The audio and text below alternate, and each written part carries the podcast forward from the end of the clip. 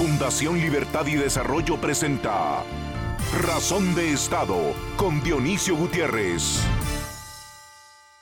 Hay momentos en la vida de las naciones como una grave crisis, un acontecimiento extraordinario, una decisión de Estado o una elección que puede cambiar el curso de la historia y definir el destino de una generación. Guatemala está en uno de esos momentos. En las próximas semanas, los tres poderes del Estado, la Universidad de San Carlos y el Colegio de Abogados elegirán a los 10 magistrados que formarán la Corte de Constitucionalidad para los siguientes cinco años. Esta elección marcará de forma determinante la próxima década en la vida política, la estabilidad nacional y la convivencia en nuestro país. La Corte Constitucional es el guardián de la Constitución, es la máxima corte del país y la garante del orden legal, republicano y democrático. De la legitimidad e independencia de esa Corte depende que restituyamos el respeto a la ley y rescatemos a la nación de la peligrosa deriva institucional en la que está. Durante los gobiernos de Colón y Sandra Torres, Pérez Molina y Morales, la democracia guatemalteca sobrellevó un gravísimo deterioro político.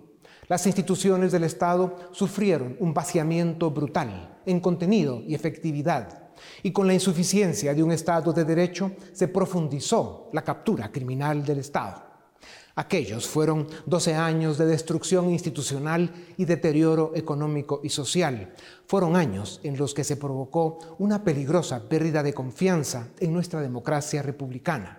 Una democracia que está atrapada en el círculo vicioso que provocan la corrupción y el narcotráfico a través de los partidos políticos que controlan.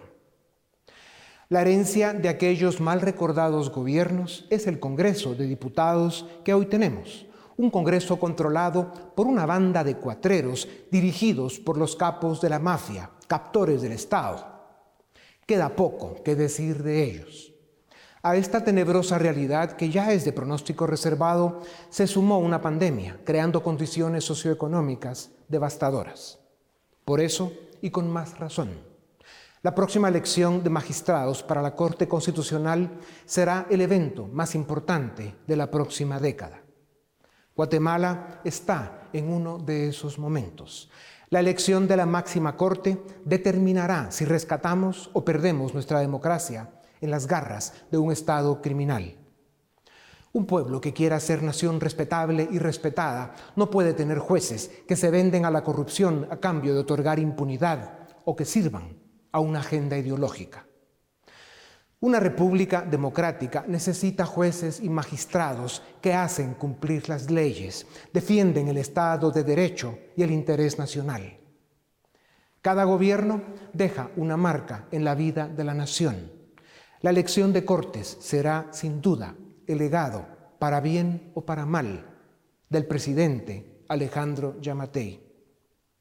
Guatemala necesita cortes que impongan el Estado de Derecho, cortes que den certeza jurídica y ofrezcan condiciones para la inversión, la creación de oportunidades y un crecimiento económico suficiente que permita aliviar la situación de pobreza, desempleo y desesperanza en que se encuentran millones de guatemaltecos.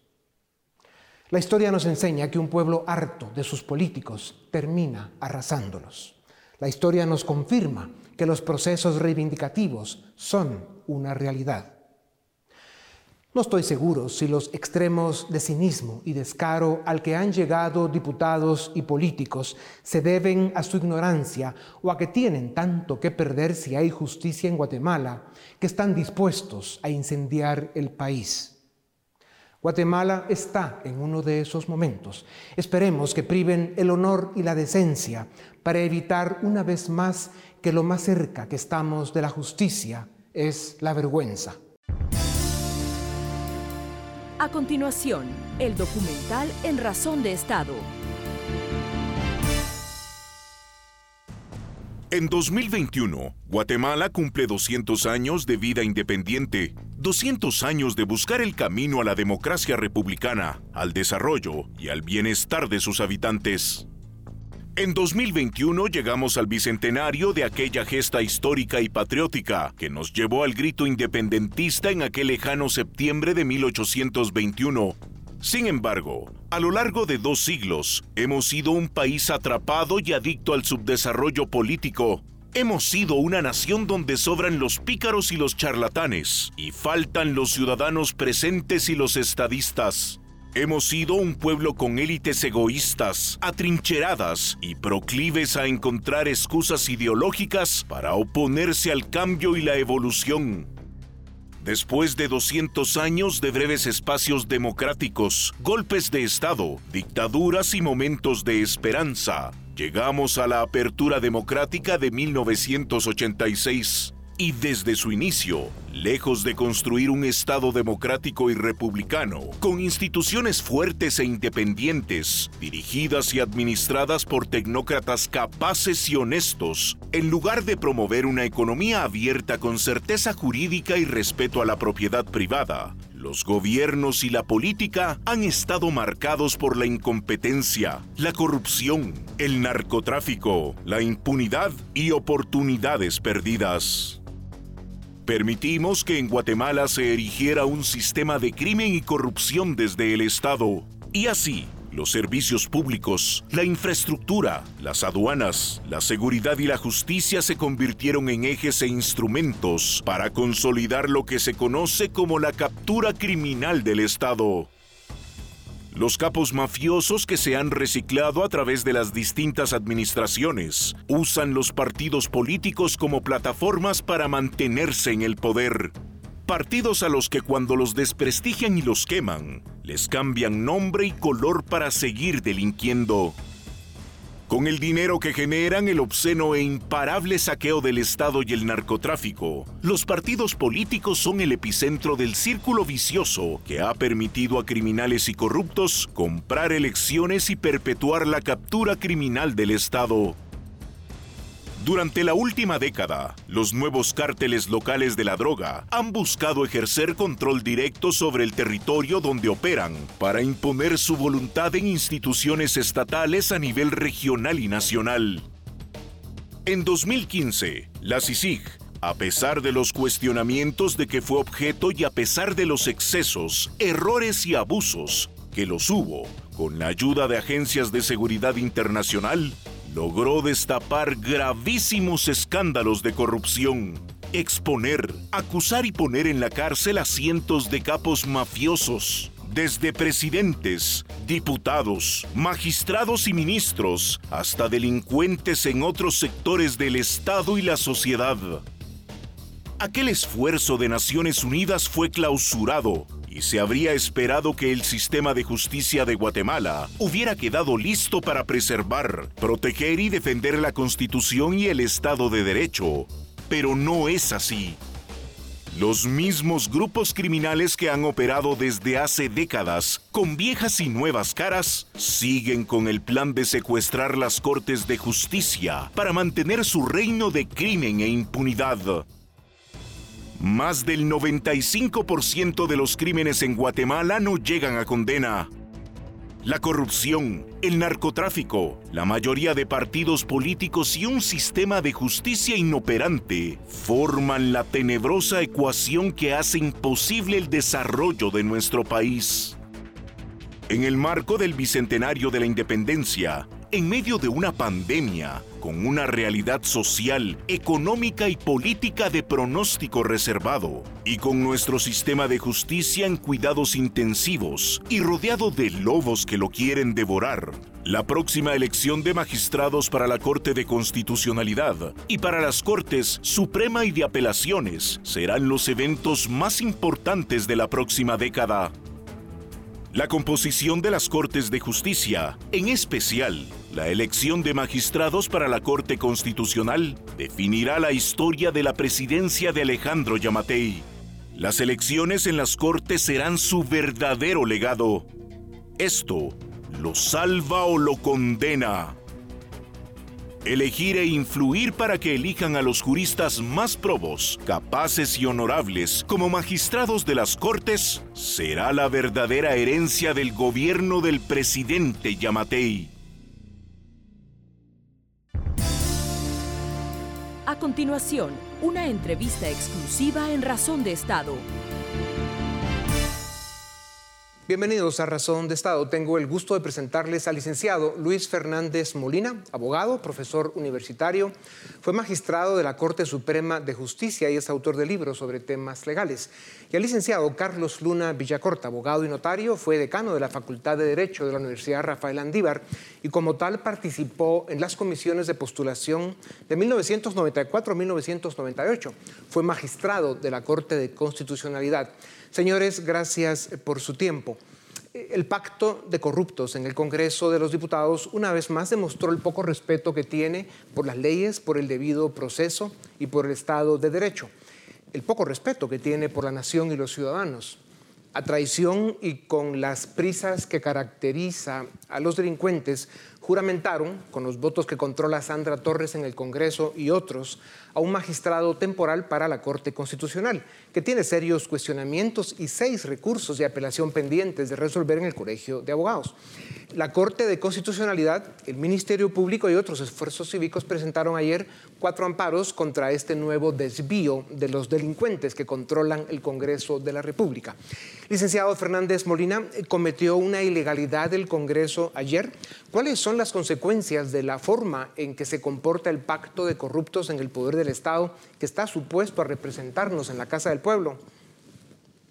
Eh, buenas tardes, buenas noches. Realmente son varios las uh, situaciones que podrían incurrir como delito. En primer lugar, la sala que otorgó el amparo provisional no encaja la situación con ninguno de los presupuestos del artículo 27 y 28.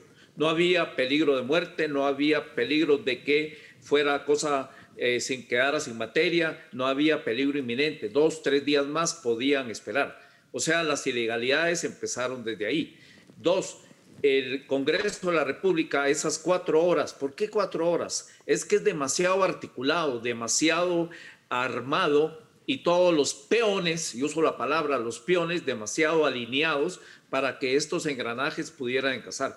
O sea, los mismos congresistas, tanto eh, que avalaron con su presencia de 82 representantes, realmente habría que ver si no eh, incurrieron en alguna ilegalidad o delito en la medida que ellos sabían o deberían saber que conforme la ley de colegiación obligatoria y la ley de amparo, había apelaciones y amparos pendientes. No era un tema para resolver y juramentar de una vez. Ya.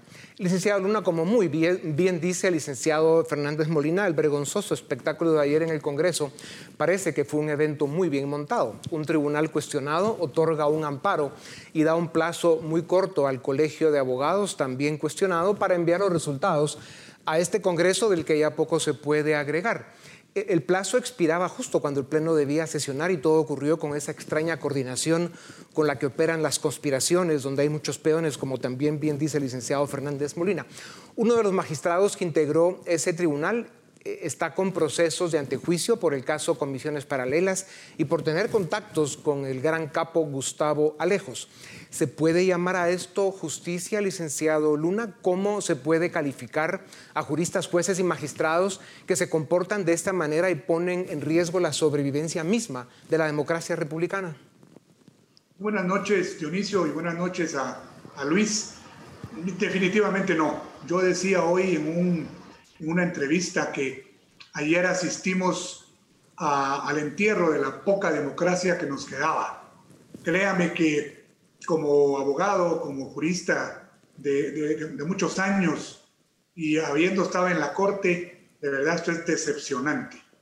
No solo los argumentos que Luis muy bien decía, sino que hoy en la mañana nos enteramos que este presidente de la sala, que fue uno de los que otorgó el amparo, tuiteaba eh, mandando comentarios, eh, echándole flores al, juez Moto. Entonces, Aquí no hay casualidades, Dionisio. Aquí hay una serie de actos preestablecidos, organizados, preparados que llevaron a esto. Desde luego esto no puede ser legal. Eh, ni siquiera estaba en punto de agenda el juramentar al juez Moto, pero inmediatamente lo, lo, introdujeron. Y hay 82, 83 eh, diputados, entre comillas, que votan lo que les pongan enfrente, o sea, ellos solo reciben órdenes, no, no disciernen, no discuten, simplemente lo hacen. Y entonces, aunque se opongan los otros y se salgan del hemiciclo, ellos consiguen el objetivo que quieren. Casualmente también el juez Moto estaba esperando ya en una oficina del Congreso. En fin, de verdad que esto es eh, verdaderamente de lo más triste que se ha vivido en Guatemala. Así es, licenciado Luna. Algún día eh, deberíamos de saber eh, a cambio de qué votan esos peones cualquier cosa que les ponen enfrente. Licenciado Fernández Molina, entonces, ¿queda salvar este momento y preservar el Estado de Derecho en manos de la Corte de Constitucionalidad? ¿Cómo debe resolver los cuatro amparos presentados contra lo sucedido ayer en el Congreso? Mire, decepciona como profesor de Derecho cómo manosean eh, las eh, instituciones, la ley de amparo, el amparo que si en, toca en tal sala resuelven de este lado, pero si es en aquella sala. O sea, ese manoseo yo diría esa prostitución de nuestras sagradas leyes.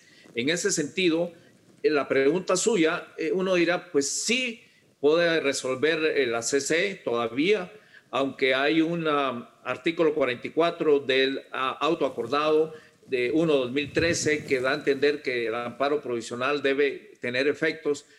El punto concreto, eh, Dionisio, y no hay tiempo ni mucho menos de analizarlo, no se sabe y antes el único que sabía y había cierta confiabilidad era la CC, pero ahorita con esta sombra negra, como dice muy bien eh, Carlos, ayer fue un día negro, negro, negro para la historia de Guatemala y para la justicia de Guatemala con manos sucias, unas de barro, otras de grasas de taller y otras de excremento, agarraron la bandera de Guatemala y la ensuciaron.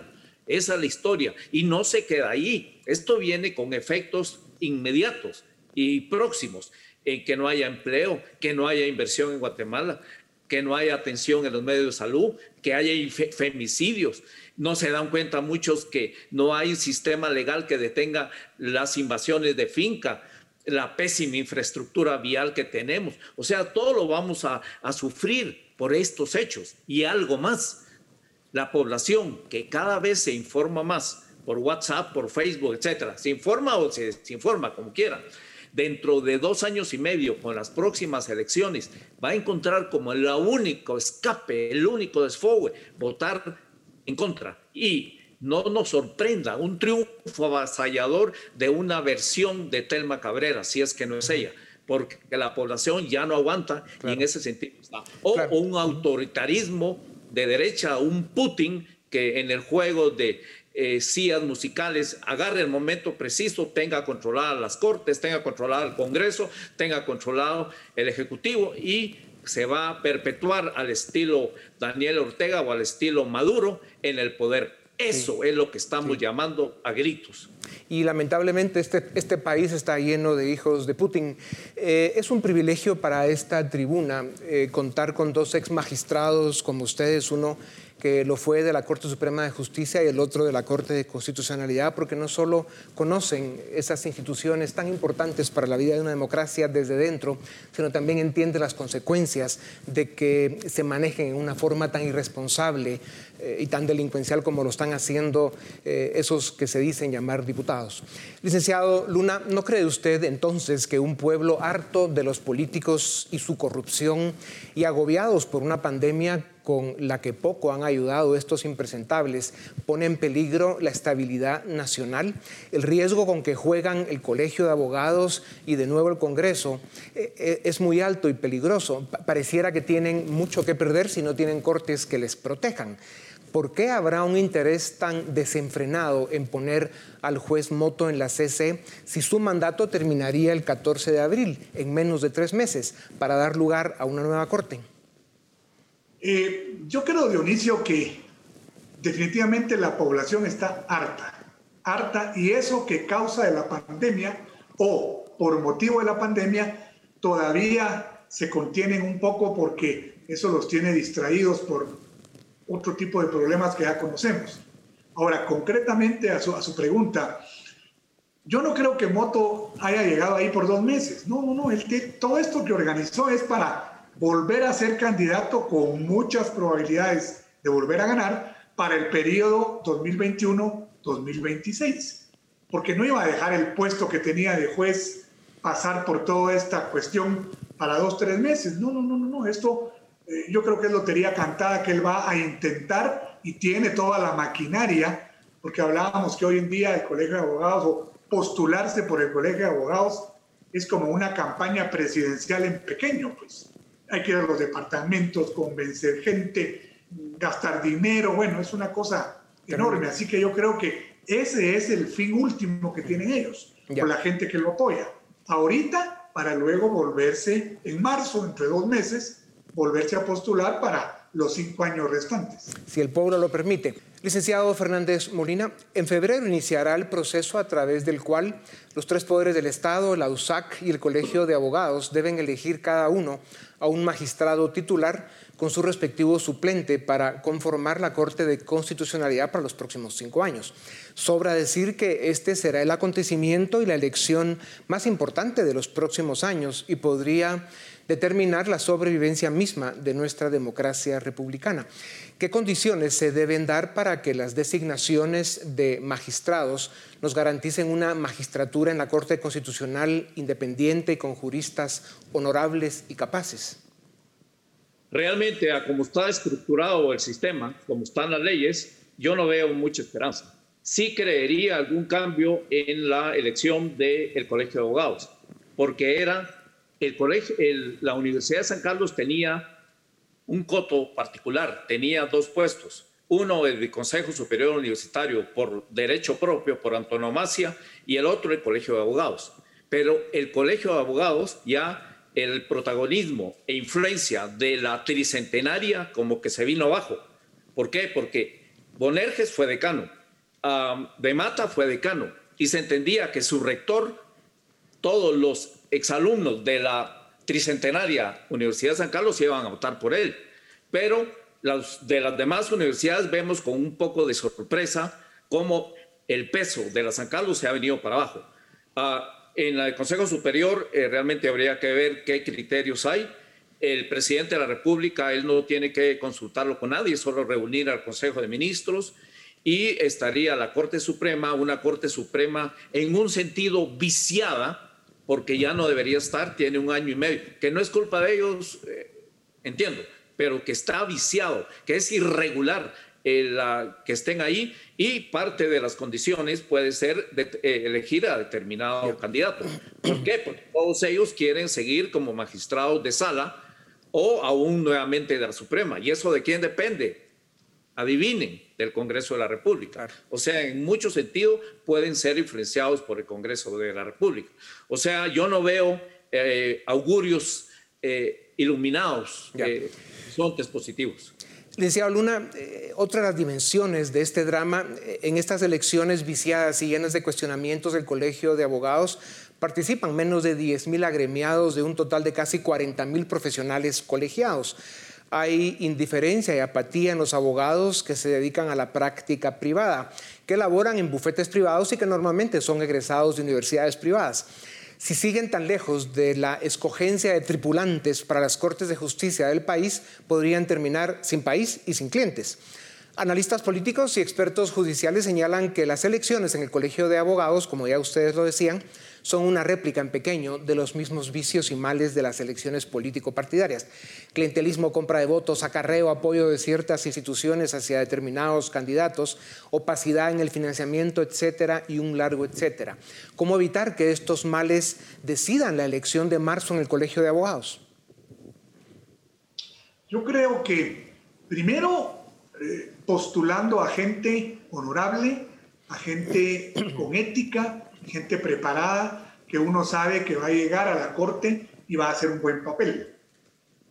Difícil porque con la gente que uno habla o le propone, no, no, no, no a mí no me, ni siquiera me menciones eso, porque saben que el sistema está viciado. Y luego, interesando a mucho profesional joven en que vaya a votar, en que participe y en que la no participación redunda en que pase lo que nos está pasando ahorita. Porque la gente que va a votar por estos personajes es muy organizada, es ordenada, cumplen con ir y por eso, no importa si sacó 4, 5, 6 mil votos, 3, 2 mil, pero ganó porque tenía más votos. O sea, Y el, problema es siempre hay una apatía, creo que Luis lo mencionaba la vez pasada, y además sumado a un lugar que fue poco práctico, como el salón de oficiales, que era muy cerrado, eh, la pandemia, todo eso contribuyó. Claro. hay que pensar un poquito más dónde, dónde hacer ese tipo de elecciones. Nos quedan tres minutos para dos temas que considero importantes descubrir todavía con, con, el privilegio que tenemos de contar con ustedes hoy. Licenciado Fernández Molina, llegó la fecha en que se debe iniciar la elección de nueva Corte Constitucional. Después de tener más de un año de retraso en la elección de magistrados para las Cortes Suprema y salas de apelaciones, el pacto de corruptos, sin vergüenza alguna, está jugando a consolidar el secuestro del sistema de justicia. No se enteran del riesgo y las amenazas a las que están arrastrando a nuestro país.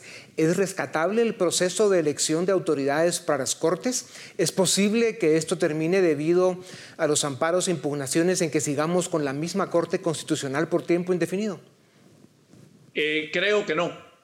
Mejor dicho, lamento decir que no, opinar que no porque si con esta Corte, que no era favorable a los intereses, no era convergente, no se pudo, con otra Corte ya amoldada a los intereses de ellos, si no hay otro tipo de presión popular, exterior, externa, no, no le veo eh, cambio ahí, salvo eh, algunos aspectos, como mencionaba Carlos, ok, somos 35 mil agremiados, votamos 6 mil, votaron 6 mil. Eh, por favor, jóvenes, eh, eh, alumnos, estudiantes, recién salidos, vayan a votar. Quieren cambio en Guatemala, pero solo quejarse. Que los abogados jóvenes que salen con aquel idealismo que vayan a votar. Ese es creo que el único mecanismo de cambio. Licenciado Luna, desde la apertura democrática, con dos o tres excepciones, sentimos que cada legislatura, cada grupo de diputados es el peor que hemos tenido. El Congreso actual, si sigue como va, podría terminar siendo el peor de la historia es poco lo que se puede esperar de esa gente, aparte de la capacidad de maldad y destrucción que están demostrando. ¿Puede y debe el presidente de la República ser el factor determinante para salvar la Corte Constitucional y promover elección de autoridades para las otras cortes? Pues debería hacerlo, porque él, él debe entender que no es un virrey, que no es una persona que, que mande en todo, y precisamente una de las funciones de la Corte de Constitucionalidad es defender al individuo, a la persona, contra los desmanes, contra las abusiveces que cometen los poderes del Estado. Pero los presidentes lo han entendido al revés. Tengo que nombrar a alguien que sea eh, afín mío o que me responda a mí. No, no es así, no es así. Y ese ha sido uno de los problemas. De ahí viene que, que, que quizás sería mejor que los siempre lo hemos dicho, mire Dionisio, si la Corte es para salvar, para salvaguardar al individuo, como el 60%, tres poderes del Estado, nombran gente que son el Estado. Eso es contradictorio. Claro. Eh, licenciado Fernández Molina, ya que las élites siguen en los brazos de Morfeo, ¿qué podemos hacer los ciudadanos para evitar que la justicia, en especial la Corte Constitucional, termine en las garras del pacto de corruptos y las mafias que lo manejan? Bueno, las élites eh, políticas económicas deben despertar, sobre todo económicas. Ya comenté invasiones de finca. No se estén quejando, no lloren como mujeres lo que no están defendiendo como hombres ahorita. No se quejen de tanto problema laboral que se va a venir eh, mayor. No nos quejemos de la infraestructura y todo, del contrabando que no se puede contener. Todo esto es origen de un sistema jurídico inoperante, corrupto, y ahora no solo corrupto, sino que descaradamente corrupto. O sea, que despierten las élites, que despierten los abogados, que despierten de todos los ciudadanos que alguna vez, como el presidente de la República, que al tomar posesión levanta la mano y jura defender la Constitución y las leyes. Y como la ley es una corte de personalidad sólida.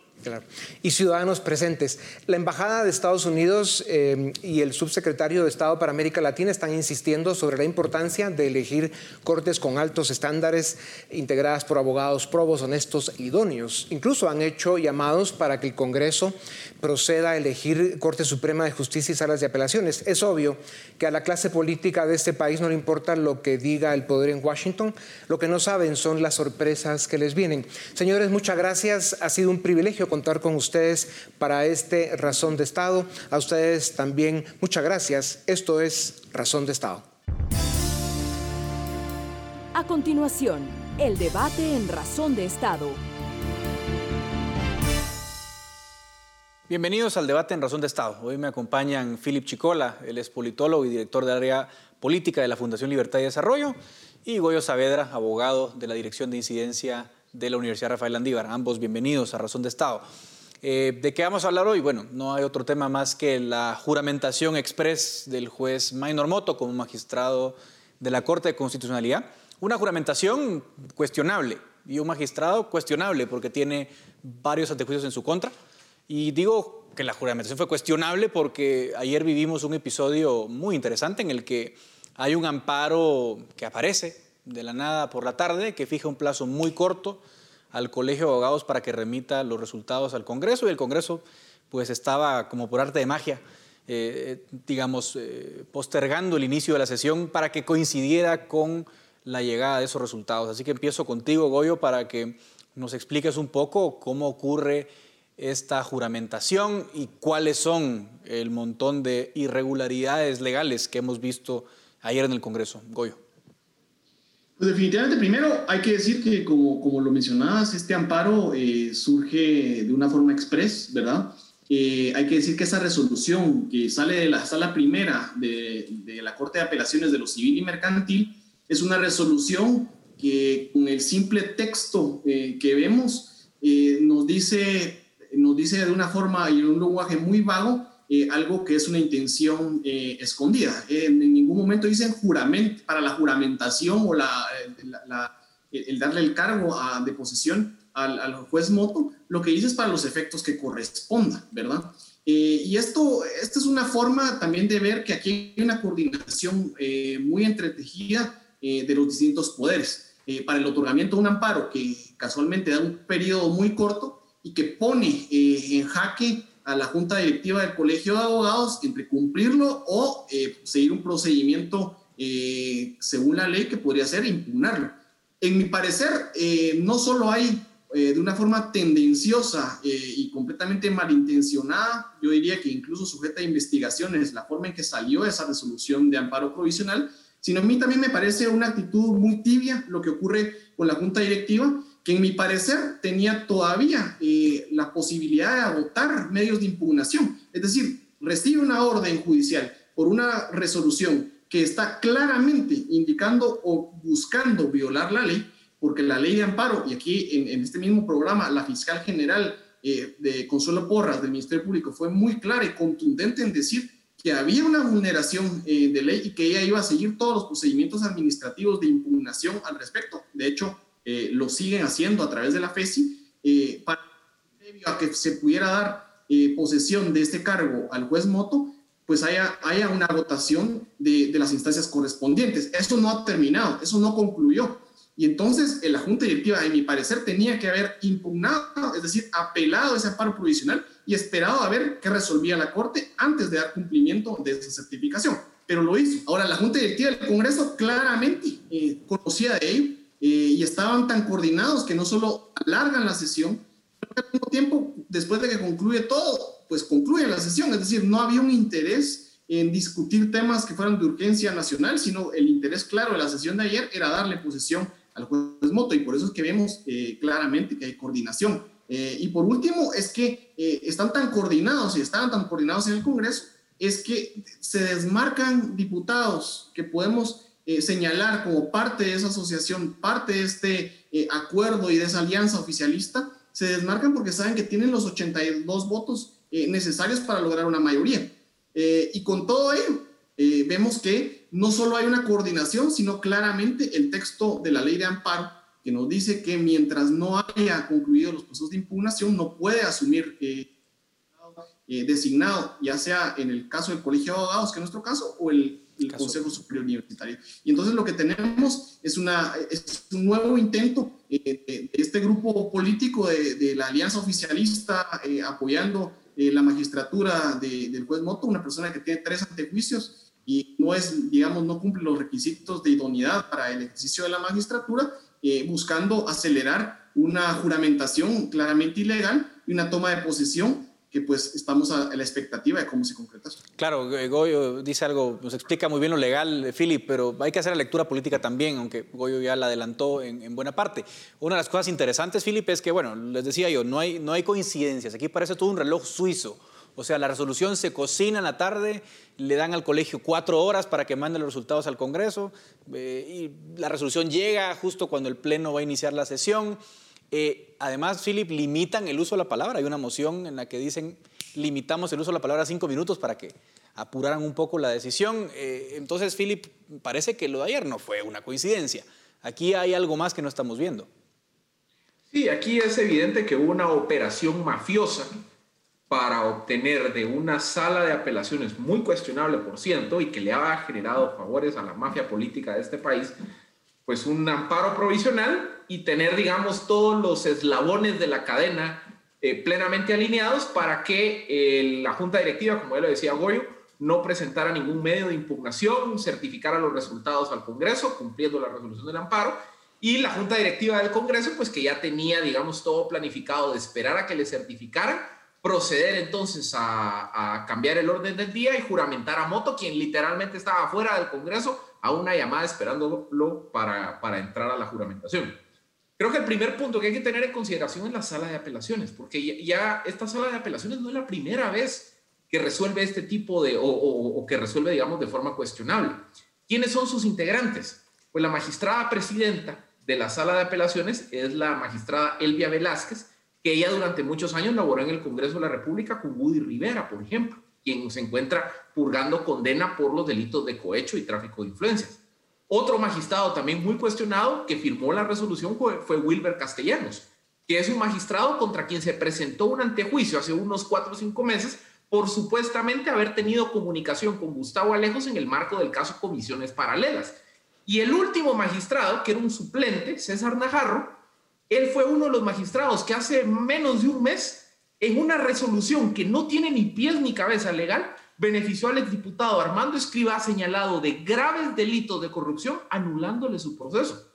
Esta misma sala de apelaciones fue una sala de apelaciones que en reiteradas ocasiones intentó favorecer a Sandra Torres en su esfuerzo por mantener control de la UNE suspendiendo las asambleas del partido. Es decir, aquí eh, son los sospechosos de siempre, como diría la película, quienes se prestaron precisamente para otorgar un amparo y ya se notaba que toda la operación política de la, del Congreso y de la Junta Directiva del, Colegio de Abogados ya estaba alineada para que en un periodo de cuatro o cinco horas juramentaran a Moto y que no hubiera ni un segundo para que se abriera un espacio de impugnación que lograra bloquear eh, esa juramentación. Se notaba que a estos actores les urgía que Moto llegara a la CC. Yo creo que sería interesante hablar por qué. Ah, sobre eso quiero, quiero ir de inmediato, pero Goy, hay otro tema ahí que, queda muy, muy claro en el panorama y es que tú lo explicabas en, tu, exposición, esa resolución, por, muy cuestionable que sea, no decía juramenten a moto, decías tú, decía de hecho, eh, pues, Colegio de Abogados mande los resultados de la elección, obviamente sabemos que ganó Maynor Moto, pero no se habían enviado los resultados porque hay seis recursos presentados en el Colegio de Abogados que están todavía pendientes de resolver y como tú indicabas, la ley es clara en cuanto a que mientras no se resuelvan esos temas no se puede eh, declarar al ganador o no se puede tomar posesión del cargo. Ahora, la Junta Directiva recibe esa resolución, la lee en el Pleno y les dio igual. Es decir, lo que les manda el Colegio les dice, miren, aquí están los resultados, pero hay un montón de apelaciones pendientes. No hay incluso responsabilidades legales, Goyo, de un pleno y de una junta directiva que proceden incluso en contra de la ley de forma tan descarada y tan, tan abierta como lo que vimos anoche. Y claramente eso es. Lo que pasa es que la, la resolución de amparo no iba a decir juramento en moto. Lo que dice es en cumplimiento del artículo 15 de la, del reglamento. Del reglamento tal, sí. Y lo que corresponda conforme a la ley.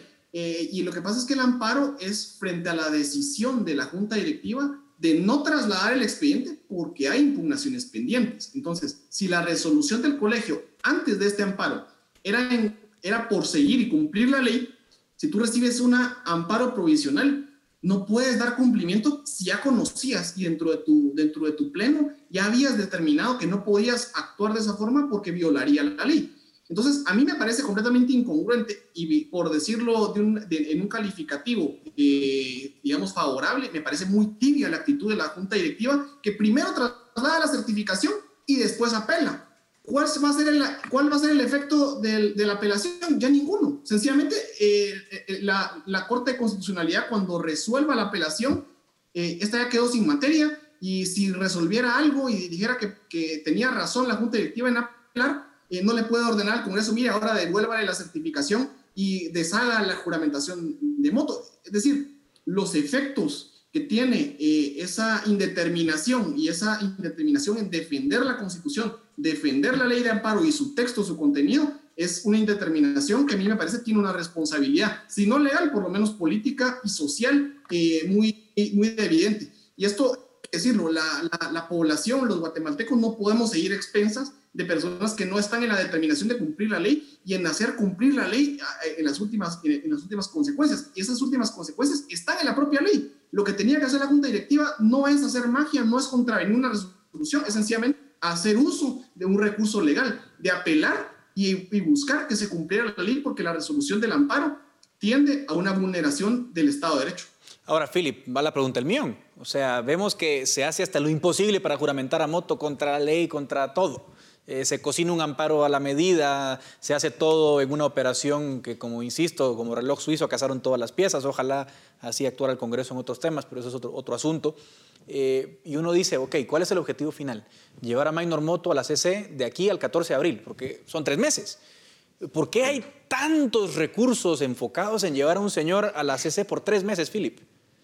Porque Moto siendo juramentado el día de ayer, cambia los balances de fuerza dentro de la Corte de Constitucionalidad y crea ahora una mayoría eh, que en el papel uno podría pensar va a ser más proclive a eh, ser menos eh, exigente de los requisitos de idoneidad y honorabilidad a la hora de elección de magistrados para el periodo ahora sí 2021-2026. Entonces, por ejemplo, cuando en febrero o marzo el Congreso de la República lleve a cabo su proceso de elección de magistrados de Corte de Constitucionalidad para el periodo 2021-2026 y nombren a un impresentable y venga algún actor de sociedad civil o la Procuraduría de Derechos Humanos o algún abogado en lo particular y presente un amparo contra esa actuación del Congreso, Moto en la CC crea una mayoría donde básicamente ya la CC no va a tener un criterio tan exigente de cuidar los requisitos de honorabilidad e idoneidad. Es decir,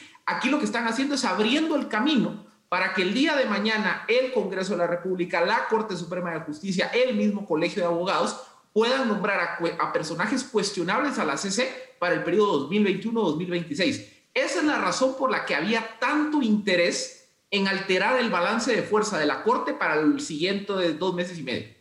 Ok, Goyo, parece que es circular. O sea, al final la CC es el gran botín y parece que es la madre de todas las batallas este año. Pensemos un poco en los próximos días. Eh, ¿Qué puede pasar con el nombramiento del juez Moto? ¿Hay, hay, ¿Tú ves que eso se vaya a sostener? Entiendo eh, ahora que todo quedará en manos de la Corte de Constitucionalidad. Serán ellos los que tengan que decidir eh, qué procede. ¿Qué podríamos esperar en todo caso en los próximos días, Goyo?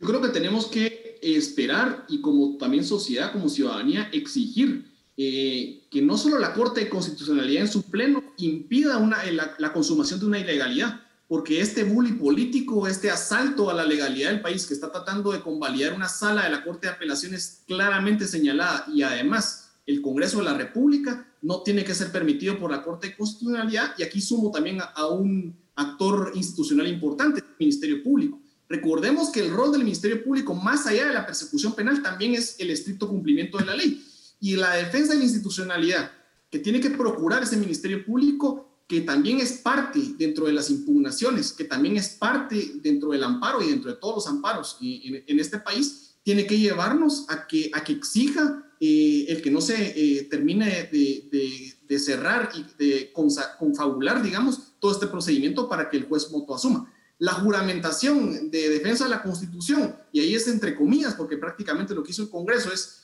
eh, hacer de este requisito eh, un requisito eh, de forma en, clara intención de que el fondo es alterar el contenido constitucional, tiene que impedirse la toma de, funciones, es decir, el, que, el ejercicio de, ese cargo no se lleve a cabo y no se, no se termine de, convalidar por parte del Pleno de la Corte de Constitucionalidad. Y yo creo que ahí hay una función, como les decía, muy evidente y muy clara eh, del Ministerio Público en la función que la Constitución y la ley le otorgan. Philip, nos queda poco tiempo ya para terminar, pero te quisiera preguntar rápidamente para concluir, ¿por qué no vemos a la plaza con la misma energía que vimos en noviembre si lo que pasó ayer, para mí, en mi opinión, es peor que lo que pasó en noviembre? Porque en noviembre, cuando se aprueba el presupuesto, creo que el enterarnos que el presupuesto reducía rubros para temas de combate a la desnutrición, que aumentaba rubros para el Congreso, eh, para el Consejo de Desarrollo, que son bolsones de corrupción en el país, sí se generó un sentimiento del guatemalteco afectado económicamente por la pandemia, de decir, ah, yo estoy mal, el país está mal y estos señores están recetando bolsones de corrupción. El tema de la CC creo que es algo que se maneja más en círculos políticamente activos. Y creo que el ciudadano de a pie, pues no ve la, la trascendencia de este esfuerzo de parte de las mafias políticas y criminales de este país por tratar de capturar la Corte de Constitucionalidad. Yo creo que esa es la diferencia. Esto es un tema en donde el ciudadano no ve directamente el problema de la captura de la CC. Y yo les voy a decir cuál es el problema. Si la CC cae en manos de una mafia política criminal, el, el, tótem de la justicia constitucional en el país se va a vender al mejor postor. Y en Guatemala prácticamente todos los casos judiciales de una u otra forma llegan a la Corte de Constitucionalidad. Que la Corte de Constitucionalidad esté integrada por magistrados cuestionables que sirven intereses criminales, lo único que va a afectar es la certeza jurídica del país, va a provocar que cualquier conflicto, por muy pequeño, sea de familia, civil, penal, lo que se les ocurra, puede estar sujetos a una venta del mejor postor y vamos a tener un sistema en donde las mafias van a controlar la justicia. ¿Cómo voy a poder perseguir mafias criminales si, los órganos que los deben de perseguir, que la justicia, están en manos de ellos? Eso es lo que tenemos que entender de por qué es crítico estos dos meses y medio de cara a la nueva elección de Corte de Constitucionalidad. Muchísimas gracias, eh, Goyo y Philip, por esta interesante conversación. Ojalá que la ciudadanía despierte, porque lo que pasó en el Congreso es grave. Y hubo 82, lo voy a decir así, depurables que cometieron una ilegalidad absurda y eso no puede quedar así. La ciudadanía tiene que despertar. Gracias Goyo y Philip y también gracias a la audiencia. Esto es Razón de Estado. Razón de Estado con Dionisio Gutiérrez es una producción de Fundación Libertad y Desarrollo.